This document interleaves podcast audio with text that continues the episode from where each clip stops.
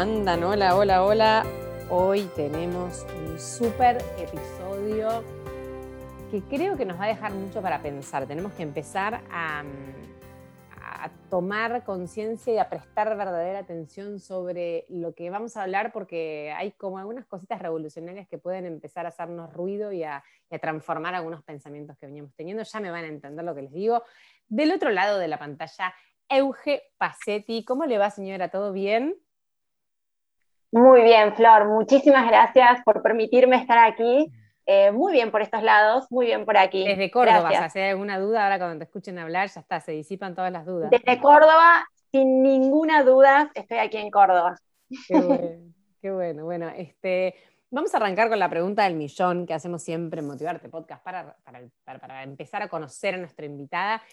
Y te voy a hacer, este, te voy a preguntar quién es Euge Pacetti. Presentate y contanos quién sos. Wow, ¿quién es Euge Pacetti?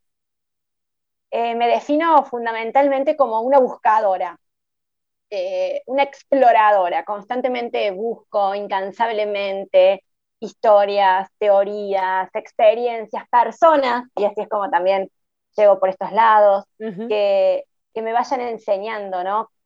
Soy una buscadora, una buscadora de cosas que me, vayan, enseñando nuevas formas de ver la vida, nuevas formas de pensar, de trabajar, de transmitir, eh, y que ayuden primero a mí, como, como en el avión, ¿no? Primero nos ayudamos a nosotros y después a los niños o a las personas que están cerquita, que nos permitan ayudar y ayudarnos a cambiar favorablemente el rumbo de nuestras vidas, eh, de nuestros equipos de trabajo, de nuestros lugares, de nuestros entornos. Creo que me defino como esto, Flor, como una buscadora.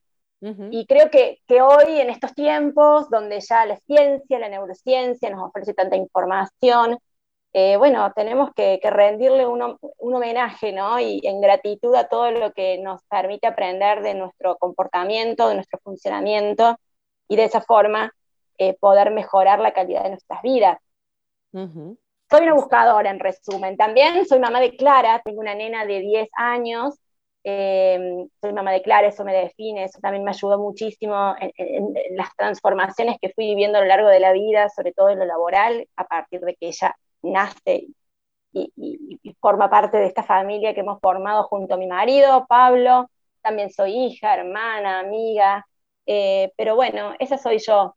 Después, ¿qué más contarte, Flor? Me encantó.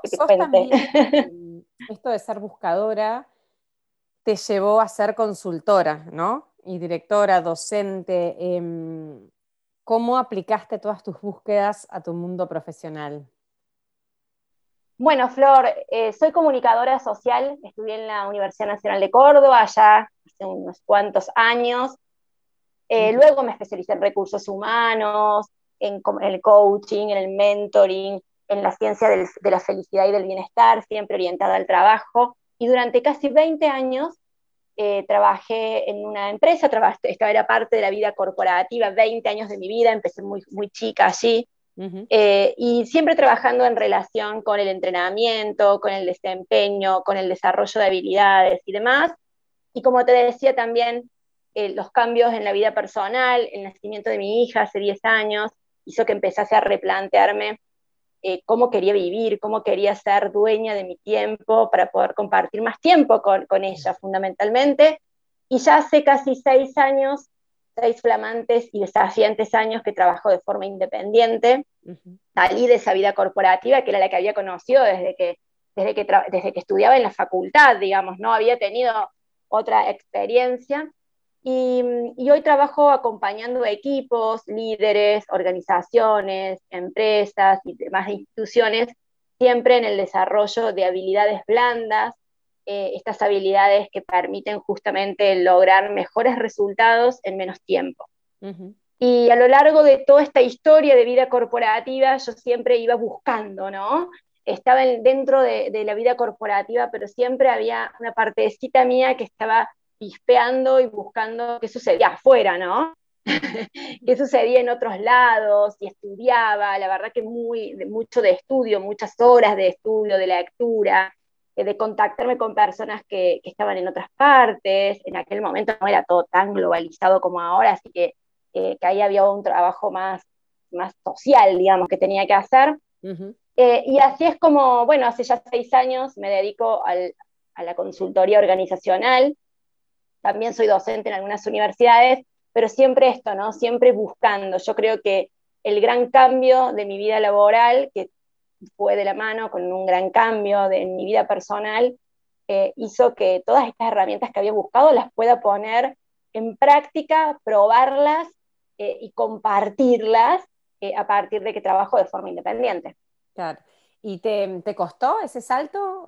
porque por más que imagino que estabas impulsada por, las ganas de compartir tiempo con tu hija, de ser dueña de tu tiempo, hay muchas variables también en un juego para que uno tome esa decisión, ¿no? Por supuesto. Son muchas las variables, Flor, y sí, me costó mucho el tiempo, me costó muchísimo, eh, y hoy creo que es la mejor decisión que tome, ¿no? Creo que es una decisión eh, espectacular porque hoy me permite ser guardiana, como te decía, de mi tiempo, poder coordinar mis horarios, estar con ella y además trabajar, ¿no? Ser una mamá full time y también trabajar full time, que es a mí algo que me encanta, no me imagino no trabajando, pero mm. lo cierto es que estar muchas horas fuera de mi casa eh, o viajando mucho, como en aquel momento no, no era compatible con el modelo de familia que yo buscaba. Así que bueno, mucho trabajo allí, mucho trabajo para, para procesar los cambios y demás, pero bueno, eh, hoy, lo, hoy lo puedo hacer y por ahí yo pienso, este es un sueño que yo había planteado hace muchos años, ¿no? Vivir y trabajar desde mi casa, compartir tiempo con, con mi familia y tener calidad de vida. Y mm, pensando, o sea, entiendo que sos una apasionada de tu trabajo, por eso sos como también trabajadora full time y decís esto de que no te imaginas sin trabajar, pero siempre tuviste claro cuál era tu propósito o lo fuiste encontrando em, quizás después de haber dejado la relación de dependencia o a, medida que fuiste creciendo, este, nada, desde lo personal. lo, lo fui encontrando, Flor, lo busqué, lo busqué muchísimo es como la pasión, ¿no? Algunas personas ya la, ya la conocen desde chiquitos y desde chiquitos esa es la pasión o el propósito que los acompaña en su vida. En mi caso particular fue una búsqueda, una búsqueda, una búsqueda constante, con mucha intención. Intencionalmente la busqué y, la, encontré, pero no es algo que, que me resultó fácil, lo busqué, lo busqué mucho. Qué alentador para, yo creo que hay mucha gente que, a veces se siente perdida en eso, ¿no? Como, bueno, pero yo no sé cuál es mi pasión, bueno, pero eh, qué alentador saber que después de una búsqueda generalmente uno suele encontrar esos resultados, ¿no? Totalmente, totalmente. En esto de buscar, ¿no? De buscar eh, estudios, investigaciones o personas que trabajaron sobre algunos temas que a mí me interesaban, encontré uno que, que es el, justamente el encontrar la pasión y, trabajar sobre esto, ¿no? sobre la pasión y la perseverancia de las personas.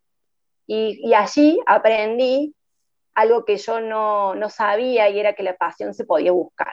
Entonces, eso para mí también fue revelador, Flor. y me encanta esto, ¿no? Qué alentador para el que cree que no tiene pasión. ¿Viste? Cuando, ay, yo creo que no tengo ninguna pasión. Bueno, quizás Creo que recuerdo, todos pasamos por ahí en algún momento, excepto, como decimos por ahí, el que desde chiquito, no sé, tocó el piano, o sea, o jugó al fútbol o lo que sea, pero es un lugar que es bastante conocido. Es un lugar muy conocido, pero también muchas veces creo que creemos eh, esto de algunos casos que escuchamos de alguien que desde pequeño tenía esa pasión y hoy ya después de tantos años la vive. Eh, y bueno, y también está la otra realidad, ¿no? El lado B de la pasión, que seguramente es la que nos toca a la mayoría, eh, la parte más regular de la pasión, y es que la mayoría de nosotros, o muchos de nosotros, la hemos ido a buscar y lo bueno es que teniendo un método, sabiendo cómo se encuentra esa pasión, la podemos encontrar. Eh, no es que nos va a llover la idea de la pasión o que va a venir en la barriga de un canguro o que va a venir, eh, ¿sí? Pero, pero la podemos buscar con método, sabiendo cómo funciona, cómo se encuentra, detrás de qué puede estar escondida y bueno, encontrarla. mi caso fue así. Estudié mucho esto de la pasión en las personas, eh, en la pasión de los equipos. Eh, y bueno, y a partir de allí empecé a aplicar, aplicar, aplicar eso que buscaba y pude encontrar mi pasión y hoy también en muchos eh, ámbitos de mi trabajo, bueno, me encuentro acompañando a alguien también a encontrar su pasión. Aparte, viste que cuando uno mm, encuentra su pasión, es como que empieza a fluir todo y empieza a fluir no solamente nuestro espacio de vida vinculada, vinculado al trabajo. Empieza a fluir todo el resto, porque la pasión está estrechamente vinculada con lo que somos, con la esencia, con nosotros. Entonces, de golpe, para mí es como que uno despierta, ve una luz y dice, che, pero ¿cómo no la vi antes? Lo vemos tan claro en ese momento. Eh, y ese efecto dominó que tiene que decir, ¿no? Ese efecto dominó. Exacto. Tiene un efecto dominó. Y, la verdad es que a veces creo que mucha gente no, toma la decisión de, ir por esa búsqueda, porque en esa búsqueda también salimos de nuestra zona de confort, nos incomodamos, nos enfrentamos a preguntas que no nos queríamos hacer, pero son parte de un camino necesario de evolución y crecimiento, ¿no? O sea, no, no, viene una cosa sin la otra, me parece. Totalmente de acuerdo. Y vos sabés, Flor, que en esto que, que decías vos y que te escuchaba de la pasión, estos estudios, estas investigaciones de las que te contaba antes, hay una particularmente que a mí me apasionó, que tiene que ver con un concepto nuevo que se llama GRIT, un concepto nuevo, digo, contemporáneo y que viene a partir de los estudios de la neurociencia, ¿no? Y que logramos nuestro máximo desempeño, no solamente por nuestros talentos, por nuestras habilidades, sino también por esa combinación virtuosa entre talento, pasión y perseverancia. Y lo, y lo rico para mí también es descubrir que esa combinación, ese grit en sangre que cada uno de nosotros tiene, puede medirse. Entonces, qué bueno cuando podemos medir esas cuestiones que son tan blandas o tan intangibles y podemos justamente hacer que eso crezca, ¿no? ¿Cómo podemos medir esas cuestiones? Hay una escala de medición, que es la escala de medición GRIT, Flor, mm. que, que, bueno, justamente nos permite a partir de preguntas eh, ir, bueno, obviamente ir respondiendo y vamos a lograr cierta puntuación, que es el combo de pasión, talento y perseverancia, que es nuestro grit, que significa un poco esto, ¿no? ¿Qué empuje tenemos? Qué, cuán, cuán, cuán metidos estamos en nuestra pasión? ¿Cuán perseverantes somos?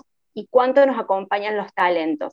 Esto de que la habilidad natural o la habilidad aprendida para, para hacer algo es determinante, tiene que estar, pero lo que nos puede hacer extraordinarios es, además de ese talento y de esa habilidad, cuánta pasión y cuánta perseverancia le ponemos a ello, en esto de no sucumbir ante las primeras, ante los primeros no, o ante las primeras cosas que nos suceden, ante las fallas, eh, el trabajo, la disciplina, la organización. Eh, bueno, hay 10 factores que nos permiten justamente hacer que nuestro nivel grit, este nivel de pasión, talento y perseverancia, eh, pueda dispararse. Nosotros, bueno, de esa forma... Es, un estudio? ¿Qué dijiste que era? Sí, es una teoría, teoría GRIT. Angela Duckworth, Caroline Miller son dos neurocientíficas súper, súper eh, admiradas por, mí, eh, que, trabajan sobre estos conceptos. Mira, para interesante. Y ahí es Flor. se escribe? ¿Con E? G-R-I-T. Ah, no tiene una traducción específica a nuestro idioma. G-R-I-T. Sería algo así, Flor, como agallas. Como que una traducción, si bien no tiene una traducción específica a nuestro idioma, eh, un término al que, al que nos podemos acercar es agallas, ¿no? ¿Cuántas agallas tenemos para lograr eso que queremos lograr? Y es ahí donde, bueno, lo que te decía al principio, ¿no? Ya la ciencia ayudando a la gente, eh, regular, eh, con desempeños promedio, a resolver problemas, a conocer fortalezas, a alcanzar sus objetivos y a vivir la vida que queremos vivir, ¿no? Entonces, eso es lo que yo te contaba al principio, que es lo que me encanta, lo que me apasiona buscar, esto de aprender algo nuevo, probarlo y transmitirlo, ¿no? Ese es mi sistema. Lo aprendo, lo pruebo y lo transmito. Aparte el tema, justo lo que decís de las agallas, tiene una traducción que tiene bastante sentido, porque es lo que decíamos antes, para poder llegar ahí, de hecho hay unos videos en YouTube que después, después les puedo dejar los, los links que son como un resumen del camino del héroe, eh, libro, y tienen mucho que ver con esto, con, con, las etapas que uno va pasando en esta búsqueda y, y bueno, y cómo mucha gente a veces queda ¿no? en, en esto de, bueno, el, primer pelotazo, la etapa del caos, de, del que estamos mal, de que no entendemos, de que nos sentimos vacíos, que, son como escalones que vamos atravesando. eh, para llegar ahí. Y hay que tener agallas para seguir caminando, cuando el viento viene de frente bastante fuerte. Totalmente, y también se relaciona con algo que hablábamos nosotras en la semana, ¿no? Esto de que la clave del éxito no está necesariamente en el talento natural que cada uno tiene, ni en la suerte, eh, como muchas veces se ha creído, ¿no? Mm. Eh, bueno, tú tienes éxito porque tuvo suerte o porque tiene suerte, sino de pronto hay, está esta mezcla virtuosa eh, de agallas, talento, pasión, perseverancia, coraje, empuje, ¿no? Dijiste algo ahí que está bueno, porque, bueno, nosotros habíamos hablado, vos me habías contado, en realidad yo no conocía a esta persona ni este estudio, ¿no? Pero como que de golpe hay una teoría de Richard Wiseman, un británico, que descubrió, demostró que la suerte existe y se puede atraer, ¿no? Este, estudió el fenómeno y dice que podemos influir. ¿De qué se trata todo esto? Qué interesante. Sí, Flor, este, esta teoría de Richard Wiseman, también un científico británico, muy joven él, y abocado a estudios como estos, ¿no? Estudios de aspectos del comportamiento humano que de pronto antes no estaban siendo estudiados, la suerte, la perseverancia, el carisma, también estudian científicamente el carisma y demás. Pero en esto que, hablamos ahora de, de la suerte, ¿no? Tiene que ver con que la suerte, tal y como muchos de nosotros la conocemos o la conocíamos, como muy cercanita al azar, con algo que te toca o no te toca, que vino o no con vos genéticamente, ¿no? Que hasta incluso nos llegamos a describir, bueno, no, lo que pasa es que yo nunca tengo suerte, o que yo estoy, eh, nunca estoy en el lugar justo en el momento adecuado, bueno, eh, llega a explicarnos desde una perspectiva científica que desde ese lugar nosotros muchos conocíamos a la suerte, no hay nada para decir. En realidad que la suerte tiene mucho más que ver con una actitud y con una manera de ver la vida que predispone a determinadas personas a gozar de fortuna, de, mejor fortuna que otros. ¿sí? Eh, y, lo, y, lo, más importante y lo que a mí me atrapa es fundamentalmente de esto es que podemos aprender a desarrollar la suerte como podemos aprender a desarrollar cualquier habilidad la habilidad de liderazgo, la habilidad de la comunicación, de la toma de decisiones, de la gestión de, un conflicto. Así como hablamos de habilidades, eh, esta teoría sitúa a la suerte como una habilidad. En tanto habilidad puede ser desarrollada. ¿Y cómo la podemos desarrollar entonces? Wow, ¿cómo, le podemos tener buena suerte, según Richard Wiseman? bueno, tenemos, ¿cómo nos tenemos que... A ver, fundamentalmente pensando y comportándonos de una determinada forma. No va a servir de nada, Flor, que solo pensemos de una determinada forma si no hacemos, es decir, no pasamos al comportamiento, ¿sí? Entonces, tenemos que pensar de una determinada forma, pero también tenemos que comportarnos de una determinada forma.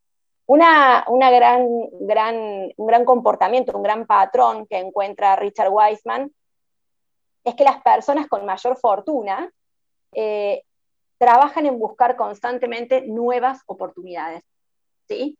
Buscan nuevas oportunidades. Y para crear buenas oportunidades, un principio que desarrollan muchísimo estas personas con buena fortuna intuitivamente, ¿no? aún sin saberlo, es que generan y mantienen una, una sólida red de la suerte, mm. que sería así una red de contactos. ¿sí?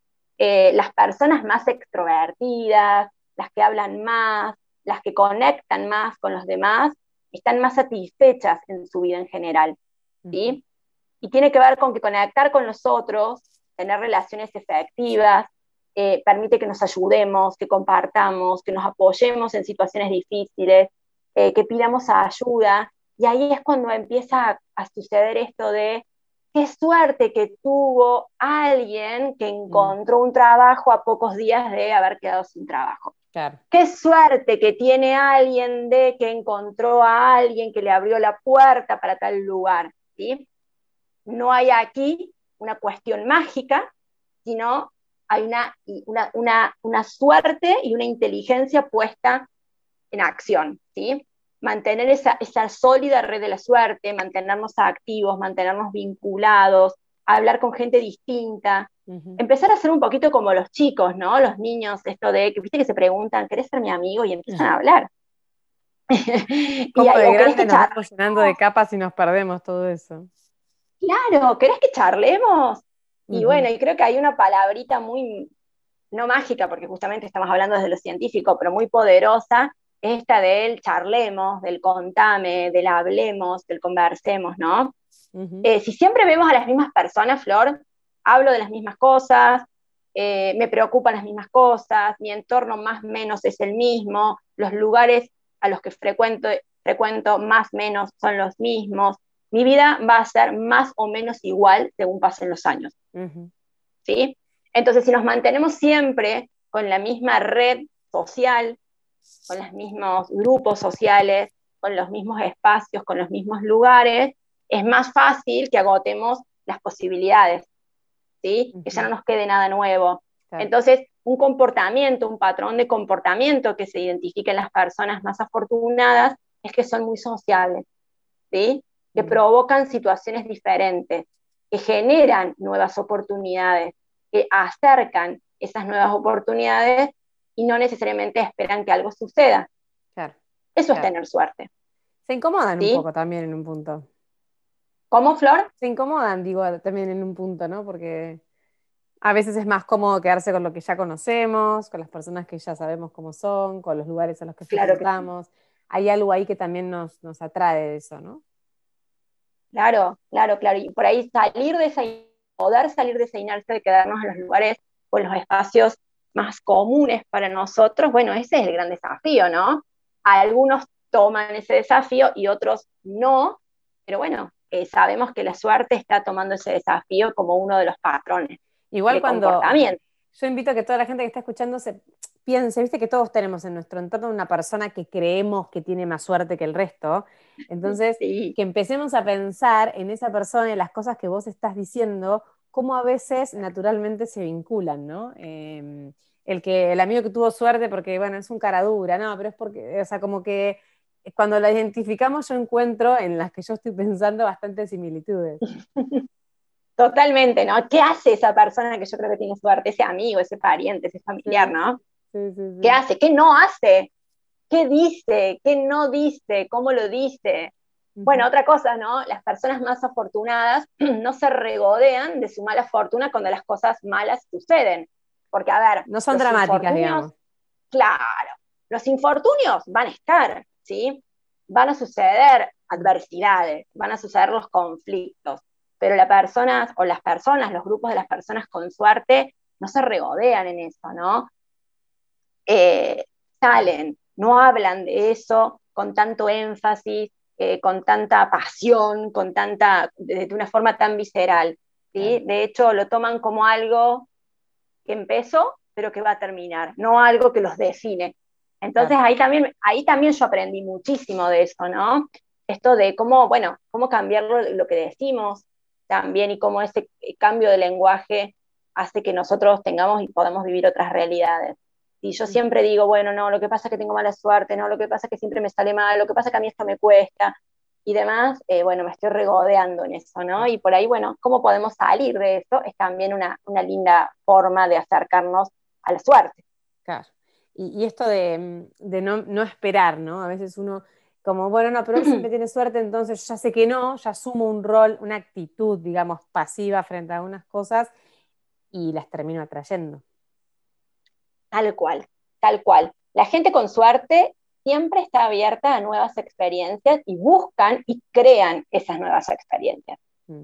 Eh, buscan oportunidades y hacen que las cosas sucedan. Entonces, eh, lejos de esa pasividad, está el protagonismo, ¿no? Son mm. hacedoras, son hacedoras. Y, bueno, y las cosas, como hablábamos antes, ¿no? Las cosas no es que llegan, nos caen, ¿sí? Sino que tenemos que salir a buscarlas, tenemos que hacer que pasen, ¿sí? Tenemos que generar las condiciones, las oportunidades, las relaciones para que esas cosas que nosotros queremos sucedan. Totalmente. Hay también un trabajo, un libro de Alex Rovira que se llama La Buena Suerte, que es una metáfora, em, una historia de dos caballeros en búsqueda de un trébol de cuatro hojas. Eh, no sé si lo leíste, pero es muy interesante y es muy parecido, como él hace 10 planteos de, la buena suerte y, muestra a través de la historia cómo cada uno de los caballeros en búsqueda de ese trébol al comportarse distinto, incluso le cambia el sentido a lo que estaban buscando. O sea, cambia el, trébol de cuatro hojas, ya cambia también su, representación.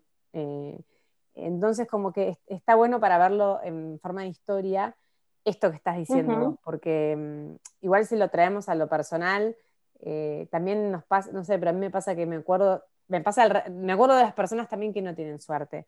Entonces, claro. ¿qué les pasa? ¿Qué vemos en las personas que no tienen suerte que terminan atrayendo esta condición y si pueden salir de ahí, ¿no? O sea, em, o, realmente a veces son patrones que cuestan cambiar. Y seguramente hay, muchas cosas que pueden hacer diferentes estas personas que tienen mala suerte. Eh, y seguramente también hay otras que puedan costar más, porque acá también eh, pensemos que al hablar de pensamientos estamos hablando de creencias, ¿no? Y seguramente hay muchas creencias muy arraigadas mm, en algunas de estas personas con menos suerte. Eh, entonces, bueno, hay que hacer un trabajo seguramente más profundo para poder transformar algunas creencias que de pronto le permitan vivir una vida de más posibilidades, vivir una vida de más posibilidades. Eh, pero creo que está la posibilidad, o al menos de acercarnos, ¿no? O de hacer pequeños cambios, o de, o de, ir viviendo diferente, con menos dolores y con más posibilidades a aquello que, que hoy nos molesta o nos incomoda. Es, em, estaba pensando en lo de las creencias porque a veces, y sobre todo a medida que pasan los años, que es cuesta más saltar ciertas creencias, ¿no? Entonces, ¿cómo, claro. ¿cómo hacer para que una persona, a pesar de que haga todo esto, por ejemplo, no sé, alimente sus vínculos, eh, cambie algunas cosas de su vida para fomentar su creatividad, su pensamiento, eh, a pesar de que trate de transformar lo negativo en lo positivo, si sigue pensando que en realidad hay un rayo que cuando nació lo partió y, le dijo, vos toda tu vida un tipo con mala suerte, ¿cómo ¿cómo hacemos para soltar las creencias? Y esto puede aplicar también a otras, ¿no? No solo vinculado con la suerte. Seguro, el trabajo de creencias es muy, muy, muy vasto, ¿no? Nosotros lo podemos pensar hoy hablando de suerte, pero seguramente nos acompañan, eh, eh, son transversales. Mm. Creo, Flor, que hay un, un, aspecto fundamental para trabajar a nivel creencias. Primero es poder transformar aquellas que sí podemos transformar, ¿sí? No quedarnos con, bueno, son creencias muy arraigadas y bueno, ya me definen. Hay muchas que sí podemos transformar.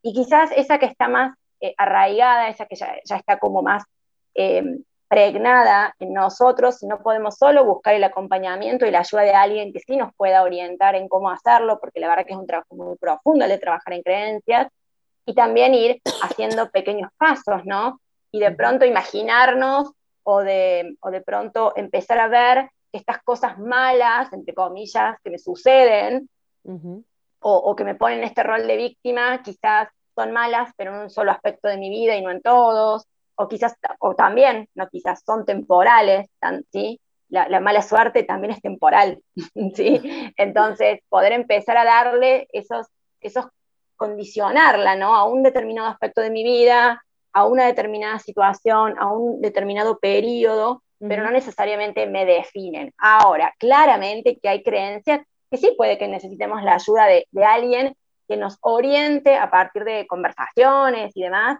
a trabajarlas. ¿sí? Yo creo que, también es importante eso. ¿no? Muchas podemos gestionar solos. ¿sí? Yo creo que muchísimas podemos trabajar nosotros solos, eh, pero bueno, si vemos que estamos frenados en algo, eh, pedir ayuda. Y ahí, y ahí, mira, conectamos con lo de la red de la suerte, saber pedir ayuda, tener a quién pedirle ayuda, tener a quién preguntarle, tener con quién conversar esto que nos pasa.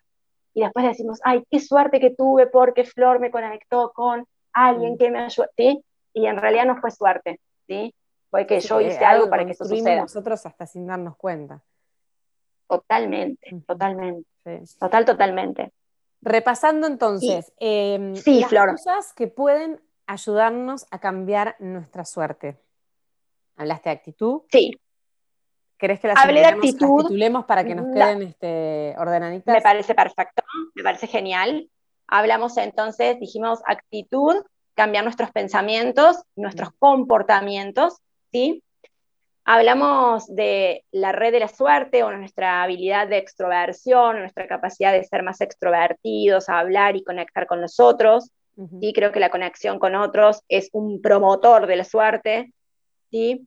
Crear las oportunidades, Flor, también, crear las oportunidades, no esperar que algo pase, no esperar que me llamen, no esperar que me ofrezcan, sino voy y lo busco, ¿sí? No esperar un trabajo, voy y lo busco, voy y me ofrezco o lo creo, lo creo yo, si no encuentro el trabajo, creo que no está el trabajo que yo necesito. Y, y otra flor que me gustaría agregar, si te parece bien, es que también mantenernos más relajados. Cuando estamos muy ansiosos, muy, muy rígidos, eh, probablemente tengamos menos suerte, pero no por una cuestión mágica nuevamente, sino porque como estamos, eh, eh, no estamos en el, en el, presente, no estamos aquí, no estamos ahora, no estamos relajados, no estamos conectados con lo que estamos haciendo, de pronto no vemos las oportunidades. Claro. Y si no veo las oportunidades, es muy difícil tener suerte. si yo no veo las oportunidades, es muy difícil tener suerte. Entonces, para poder verlas, tengo que estar relajado, tengo que estar aquí, tengo que estar ahora. Claro, claro. Em, y lo de transformar lo negativo en positivo. Y lo de transformar lo negativo en positivo, tal cual, tal cual, Flor. Eso nos había mm, como quedado en el... Entonces, sí, estar más relajados y transformarlo lo negativo, perdón, en positivo, no, no regodearnos en eso que nos sucede y no es eh, conforme a lo esperado, con estas cosas malas que nos suceden, no ponernos en ese lugar de víctimas, sino ser protagonistas. y, bueno, y también, ¿no? Ser receptivos, abiertos a nuevas experiencias eh, y, y, salir a buscar la suerte, ¿no? Salir a buscarla. La suerte no nos va a encontrar. Sí, la suerte no nos va a encontrar. No te quedes en tu casa esperando que la suerte un día energéticamente aparezca porque no va a suceder. No, no, no va a suceder. no va a llover, no va a aparecer, no se va a manifestar. No, ¿qué es esto de la suerte se me va a manifestar? La suerte no se me va a manifestar. Desde esta perspectiva voy a tener que hacer algo para que las cosas que quiero me sucedan. Entonces creo que por ese lado. Exacto. Hacer que las cosas pasen, tal cual. Me encantó porque nos quedamos con dos conceptos importantes. Uno es el de grit, em, el de las agallas y lo que contaste también de esa teoría.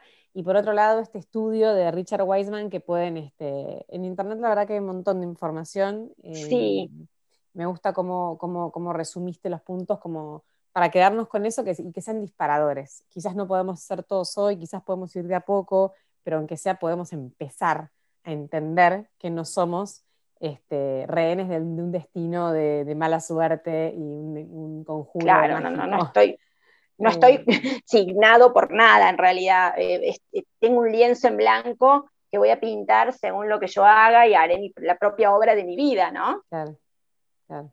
Sí, claro. Bueno, y ahora retomando un poquito, vamos a, a volver a vos para hacerte como las últimas cuatro preguntas que estoy haciendo en este Motivarte 2021, em, armando la biblioteca digital de todas las personas que pasan por este podcast. Quiero que me recomiendes un libro. ¡Wow! Un libro. Mira, hay un libro eh, que me ha marcado a lo largo de mi vida, que lo, que lo utilicé cuando estudiaba comunicación, que fue parte de, lo que utilicé en la tesis, que es El hombre en búsqueda de sentido, ah, de Víctor Frankl un clásico, un clásico, pero la verdad que lo, lo, conocí allá hace muchísimos años y siempre, siempre, siempre vuelvo a él. Y un libro que estoy leyendo ahora, estoy terminando, de un autor también de un científico fabuloso que se llama Talben Shahar, se llama La búsqueda de la felicidad, un libro que verdaderamente me, ha, me apasiona, eh, me, es el, es el responsable de algunas noches de pocas horas de, sueño, ah. pero porque la verdad que me ha... me enganchó mucho. me ha encantado, me ha enganchado full, a full, a full, a full. Así, en esto de, él nos dice, no, no necesitamos ser perfectos para ser perfectamente felices. Habla del perfeccionismo, de la felicidad, del trabajo, entonces a mí verdaderamente me apasiona. Me pediste un libro, bueno, perfecto. Te robé uno más y te dije dos. Me encantó. ¿Alguna frase que utilices habitualmente o que te gusta o que te defina o que te motive? ¿Que quieras compartir? Mm, a ver, la leí hace mucho tiempo.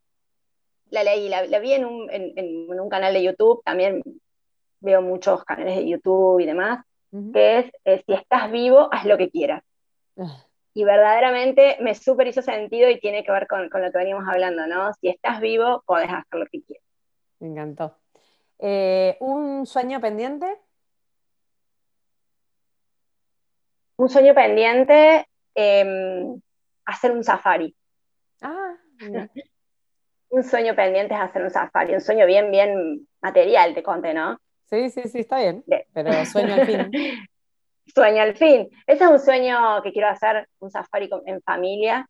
Y bueno, y después tengo otro, ya tiene fecha, o sea que ya es un objetivo próximo, que es publicar un libro de liderazgo positivo que va a salir en el segundo semestre del año. Así que este ya es como un sueño, ya un sueño consumado, por así decirlo, o casi consumado, ¿no? Qué bien. Eh, pero bueno, son esos sueños. Bueno, lo, esperamos. Eh, ¿Cómo se va a llamar, ya sabes? Liderazgo positivo. Liderazgo positivo, ok. Y lo último, tu mayor aprendizaje. Wow, mi mayor aprendizaje. Mi mayor aprendizaje creo que, que es Flor que podemos cambiar. Que siempre podemos cambiar.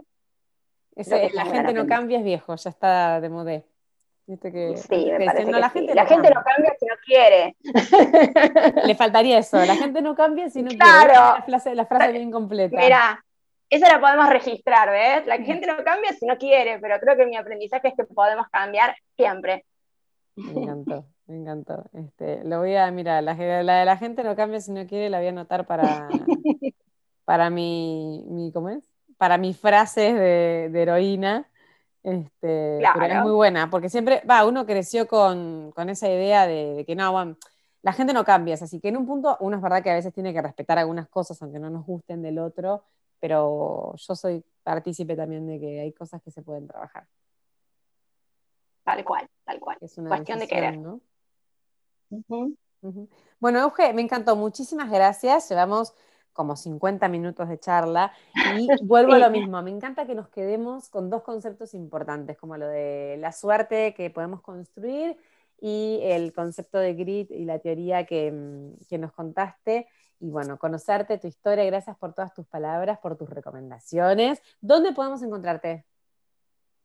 En las redes sociales, Flor, en todas, LinkedIn, Instagram o Facebook, como arroba eugepacetti. Perfecto, Pacetti con doble T. Exacto, con C de casa y doblete. Bárbaro. Bueno, gracias Euge, gracias a todas las que están del otro lado. Nos vemos en el próximo episodio de Motivar Torres. Chao, chao, chao.